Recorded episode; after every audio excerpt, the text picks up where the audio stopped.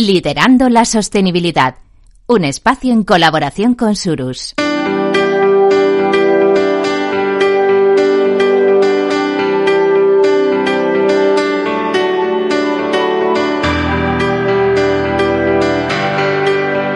Capital, la Bolsa y la Vida, con Luis Vicente Muñoz. Y aquí estamos de nuevo con la inspiración de Surus, encontrándonos con las personas que lideran la sostenibilidad en todo tipo de empresas y sectores. Y aquí, como en cada ocasión, nos acompaña Beatriz Alonso, directora de sostenibilidad en Surus. Muy buenos días, Beatriz. Buenos días, Luis Vicente. Me alegra verte. Igualmente. Y a nuestra invitada, que es Lidia González, es la directora de sostenibilidad en Redexis. Lidia, bienvenida. Muchísimas gracias. Bueno, podemos contar muchas cosas de Lidia. Es ingeniera superior de telecomunicación, Executive MBA por el IS. Tiene una experiencia muy amplia en el sector de la energía, en su mundo, la energía, tanto en consultoría, claro, como en Redexis. Lidia tiene un perfil multidisciplinario, podríamos decir, ha ocupado roles de alta responsabilidad en estrategia, en planificación y control, en inteligencia de datos, en gestión de proyectos y recientemente pues ha asumido esta posición de directora de sostenibilidad en Redexis, donde imagino que aprovechará la experiencia previa para llevar adelante sus ideas, porque en tu responsabilidad de sostenibilidad, ¿qué hay, Lidia? Pues mira, mi responsabilidad de sostenibilidad hay muchas cosas y últimamente lo que hay mucho es datos. Datos. Mucha información, sí señor. Porque eh, yo creo que una de las cosas que está pasando con la sostenibilidad es que hemos pasado de que sea un poco prácticas, políticas, un poco contar cosas abstractos, a que empecemos a aterrizarlo y que empecemos a medirlo. Ahora hay unas directivas europeas de reporte de sostenibilidad que no que, para las empresas de hecho tienen que empezar a ponerla en práctica este año y el siguiente, o sea, tiene un, un decalado eh, temporal y ello nos va a obligar a que midamos muchísimas cosas en los tres ámbitos de la sostenibilidad, en la parte medioambiental, en la parte de personas y en la parte de gobierno corporativo. Y claro, lo que no se mide no se controla, pero lo que se mide se empieza a controlar y a gestionar.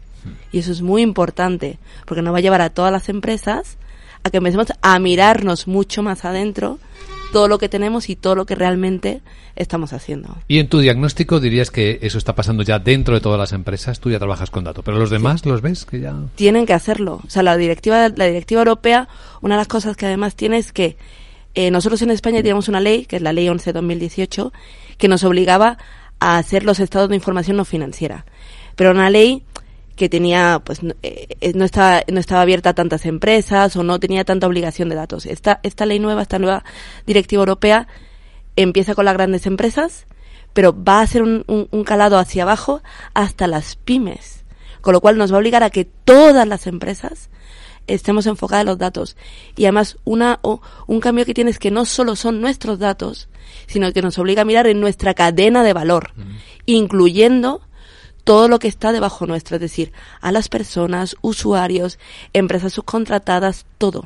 Todo, proveedores, claro, toda la cadena. la cadena, es la que está delante y detrás, ¿no? Exacto, para arriba y para abajo. Cosas muy interesantes. Eh, Beatriz, ¿qué te interesa de la experiencia y el pensamiento y la visión de Lidia? Pues efectivamente, estos informes de sostenibilidad que estás diciendo que afectan también a la cadena de valor, entiendo que vosotros en lo que es vuestra parte ya lo lleváis trabajando, ¿no? Años. Pero claro, esa parte de la cadena de valor que está aguas abajo, entiendo que es complicado. ¿Qué, qué hacéis un poco para intentar controlar o que ellos midan o no sé?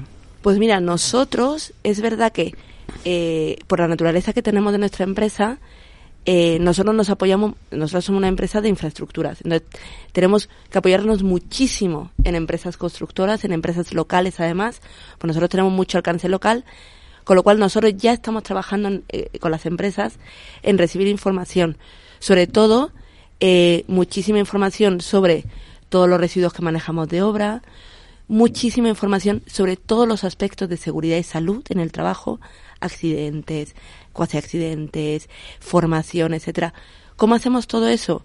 Nosotros ahora mismo lo que tenemos es unas políticas de subcontratación y unas políticas de aplicadas a, los subcontratistas de sostenibilidad en la que nosotros cada vez que firmamos un contrato ellos tienen que o sea tenemos unos unas, unos unos eh, unos vínculos legales en los que ellos tienen que eh, demostrarnos que tienen la formación que exigimos, que tienen eh, los permisos que les tenemos que exigir, que por ejemplo tienen a todo el mundo contratado, que presentan sus impuestos, etcétera y tal, porque es la forma de asegurarnos que ellos también tienen eh, los mismos estándares que nos exigimos a nosotros mismos. Y eso son condiciones contractuales, es decir, que Condiciones ahí. Redexis presiona para que los demás, es un motor, ¿no? De Correcto. Para esas prácticas. Correcto. Además, eh, hay, nosotros nos apoyamos mucho en, en Repro, en Aquiles, que es una empresa, o sea, es una, es una plataforma donde los proveedores se, se, se registran.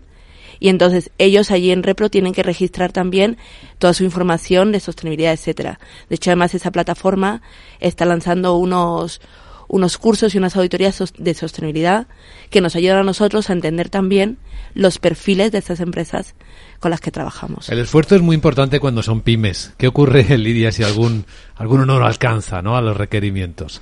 Bueno, nosotros eh, es verdad que una de las cosas que intentamos hacer es ayudar a crecer a nuestros proveedores. O sea, nosotros, eh, yo creo que el, el- el tener todas estas políticas, el tener toda esa información, eh, lo que hacemos también es ayudarles a ellos a que entiendan cuáles son los requisitos mínimos que se les van a acabar pidiendo, porque el que lo hagamos nosotros no es porque nosotros, o sea, nosotros, es verdad que en Redexis intentamos tener un alto estándar de calidad, pero si lo hacemos nosotros lo van a acabar haciendo el resto de empresas del sector, con lo cual es verdad que es un esfuerzo para ellos, pero es verdad que al final les estamos llevando a donde tienen que acabar ir para que ellos estén dentro de, de- de- del mercado laboral y de, y de las necesidades que le van a exigir el resto. Muy interesante esto. Beatriz. Sí, eh, cambiando un poco de tema eh, respecto a la transición energética, la descarbonización, eh, ¿qué es lo que estáis, eh, qué medidas estáis haciendo? Pues mira, nosotros tenemos un, un plan, un plan, un plan estratégico que además hemos hemos hemos revisado hace poco, donde nosotros lo que nos estamos eh, enfocando es en el desarrollo de las infraestructuras que apoyen al plan de transición energética que está haciendo España. Que prácticamente lo que hacemos es, estamos apoyándonos en el Plan Nacional Integrado de Energía y Clima, en el PENIEC, que al final ese PENIEC lo que está es casi transponiendo esas directivas europeas de descarbonización en 2050, de eficiencia energética, etcétera. Y para nosotros hay tres pilares fundamentales. El primero es seguir desarrollando infraestructuras que vehiculen gas renovable, ayudar a esa vehiculación de ese biometano y de ese hidrógeno para que llegue tanto a los ciudadanos como a los negocios y que ellos también puedan mejorar su, su, su perfil energético con esas energías renovables. Luego, la producción de biometano. Nosotros nos estamos enfocando muchísimo en la producción de biometano y de otro gas renovable, del hidrógeno también.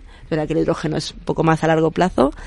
Eh, ¿Para qué? Para nosotros poder proporcionar también, ser ese motor de esa energía limpia, como es el biometano, que es neutro en carbono y que, y que pueda ayudar a que una vez que esté inyectada en la red llegue a todos los usuarios. Y luego nosotros estamos eh, cambiando un poco el modelo de cómo llegamos a los clientes y estamos empezando a, a- a ofrecerles soluciones energéticas que les ayuden a mejorar su eficiencia, que es combinando pues ese biometano, ese gas, eh, la, la eficiencia energética a través del autoconsumo solar, para que para que ellos puedan también entrar de esto- dentro de ese eh, eh, transición energética mejorando su, su, su consumo. Y en el lado de las personas, he visto que ponéis al ciudadano también en el centro, en vuestro eje de, de atención. ¿Cómo se les aplican estas políticas de sostenibilidad? ¿Cuál es la conexión? Pues mira, eh, en, en el lado de las personas, nosotros, Redexis es, es un actor muy local, porque nosotros lo que nos dedicamos es al transporte transporte de gas y de distribución, es decir, tú tienes a un Enagas que es como las autopistas o las autovías y nosotros somos esas carreteras secundarias, comarcales, hasta las calles y llegamos al, a- al, al ciudadano. La última milla. La última milla. Nosotros somos el que llega a, a- a tu casa. Entonces, nosotros, eh, con esa presencia local, lo que, y con ese enfoque en el ciudadano, nosotros lo que estamos intentando hacer es que ese ciudadano tenga acceso a esas energías renovables. Pueda tener acceso a ese gas renovable que llega a su casa, con lo cual al final él sepa que no tiene que cambiar esa caldera, que no tiene que hacer una inversión en cambiar toda su infraestructura de su casa, poner una bomba de calor, sino que él puede decir, oye, yo tengo mi caldera normal, y con esto yo la alimento, pero es renovable. Yo no estoy emitiendo. Igual que gente que tiene su contrato de electricidad renovable. Entonces, nuestro foco es que esos usuarios, esos ciudadanos, puedan llegar también a través de otros métodos a mejorar también su perfil, su perfil energético y ellos estén haciendo uso de una energía sostenible.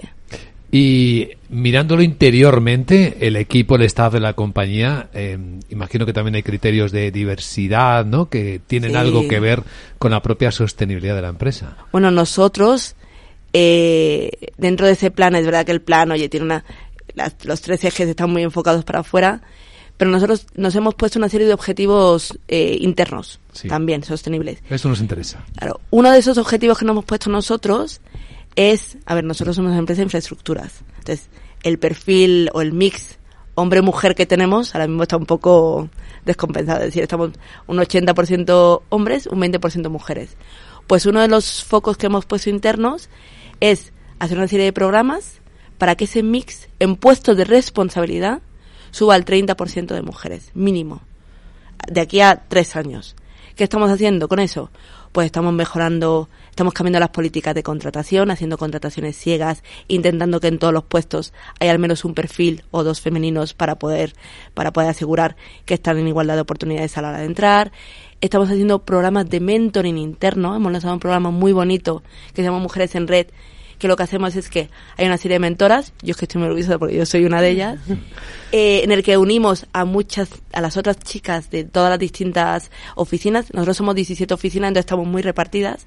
Y hacemos sesiones de mentoring donde compartimos experiencias, hablamos de cómo mejorar el entorno laboral, eh, les escuchamos, vemos problemas, etcétera, tal.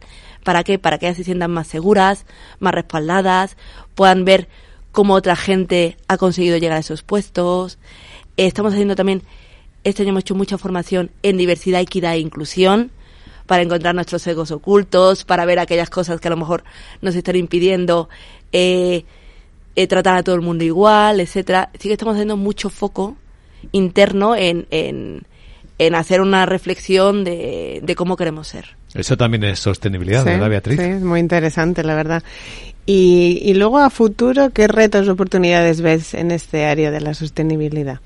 Pues mira, y yo, perdonad que me repita con lo de la directiva, para mí un reto futuro es todo ese reporting que nos van a exigir. O sea, la, las directivas de reporte sostenible para las empresas, o el CSRD, entonces, eh, tiene 11 temas muy grandes que cubren todo, como decía antes, el medio ambiente. No solo cubren huella de carbono, cubren eh, eh, impacto en la atmósfera, cubre biodiversidad, cubre impacto en los mares, luego una parte de la parte social que cubre todas políticas de inclusión, equidad, salarios internos con externos, proveedores, clientes y luego dentro de la parte del gobierno. ¿Qué nos obliga a eso? O sea, ¿qué, qué nos obliga a tener que hablar de tantas cosas? Lo primero que nos obliga es hacer un análisis de doble materialidad, que eso es intentar entender cómo nosotros impactamos al, exter al exterior y cómo el exterior nos impacta a nosotros y nos genera esa materialidad. ¿Dónde están nuestros riesgos, nuestras oportunidades? Eh, nos obliga a tener políticas, demostrar que esas políticas están, que se ponen en práctica, que los consejos y los órganos de dirección están informados. Y no solo eso, sino que nos obliga a dar información. Pero no solo el punto de dato de información, nos obliga a dar objetivos a horizontes temporales más corto, más medio, hasta 2050. Con lo cual, y además esa información se va, o sea, es pública, se tiene que hacer pública, con lo cual todo el usuario la va a leer, la va a entender, los bancos, eh, los, los consumidores, los proveedores. Con lo cual, al final, eh, lo que vamos a hacer es que haya una transparencia espectacular de datos, de información, y todo el mundo pueda entender cómo las empresas les impactan e impactamos a, a la sociedad, que yo creo que es muy importante. Los objetivos te comprometen mucho, ¿verdad? Muchísimo. Ahora, eh, trabajarlos eh, de cara a tanto plazo, mm, uno puede decir, bueno, voy a ser conservador o voy a ser ambicioso. A ver, eh, muchos de los objetivos ya no lo está marcando la Unión Europea. En materia de descarbonización, por ejemplo, ya nos ha dicho que en 2050 hay que ser neutros en carbono. Sí, aunque de vez en cuando rectificas los objetivos Bueno. para algún sector, la propia Comisión Europea. Pero al final, o sea, sabemos que a largo plazo nuestro impacto en el, ambi- en el, en el medio ambiente tiene que cambiar. Y, y al final, es verdad que no hay objetivos para todo, pero cuando tú tienes al de al lado reportando, cuando tienes, eh, cuando tienes a tus proveedores, a tus, a o sea, no solo a tus peers, a tus competidores, a, eh, y cuando además el, el usuario lo lee, los bancos lo leen, que al final no nos olvidemos que aquí hay un factor que es la financiación. Sí. Efectivamente. Claro. Entonces, todos vamos a querer mejorar. Bonito final para esta conversación con Lidia González, directora de sostenibilidad en Redexix. Gracias por compartir tu experiencia. Lidia. Muchísimas gracias a vosotros. Gracias a Beatriz Alonso, directora de sostenibilidad en Surus. Nos encontramos en la próxima ocasión pues con nuevos líderes en sostenibilidad. Así es, un placer estar aquí.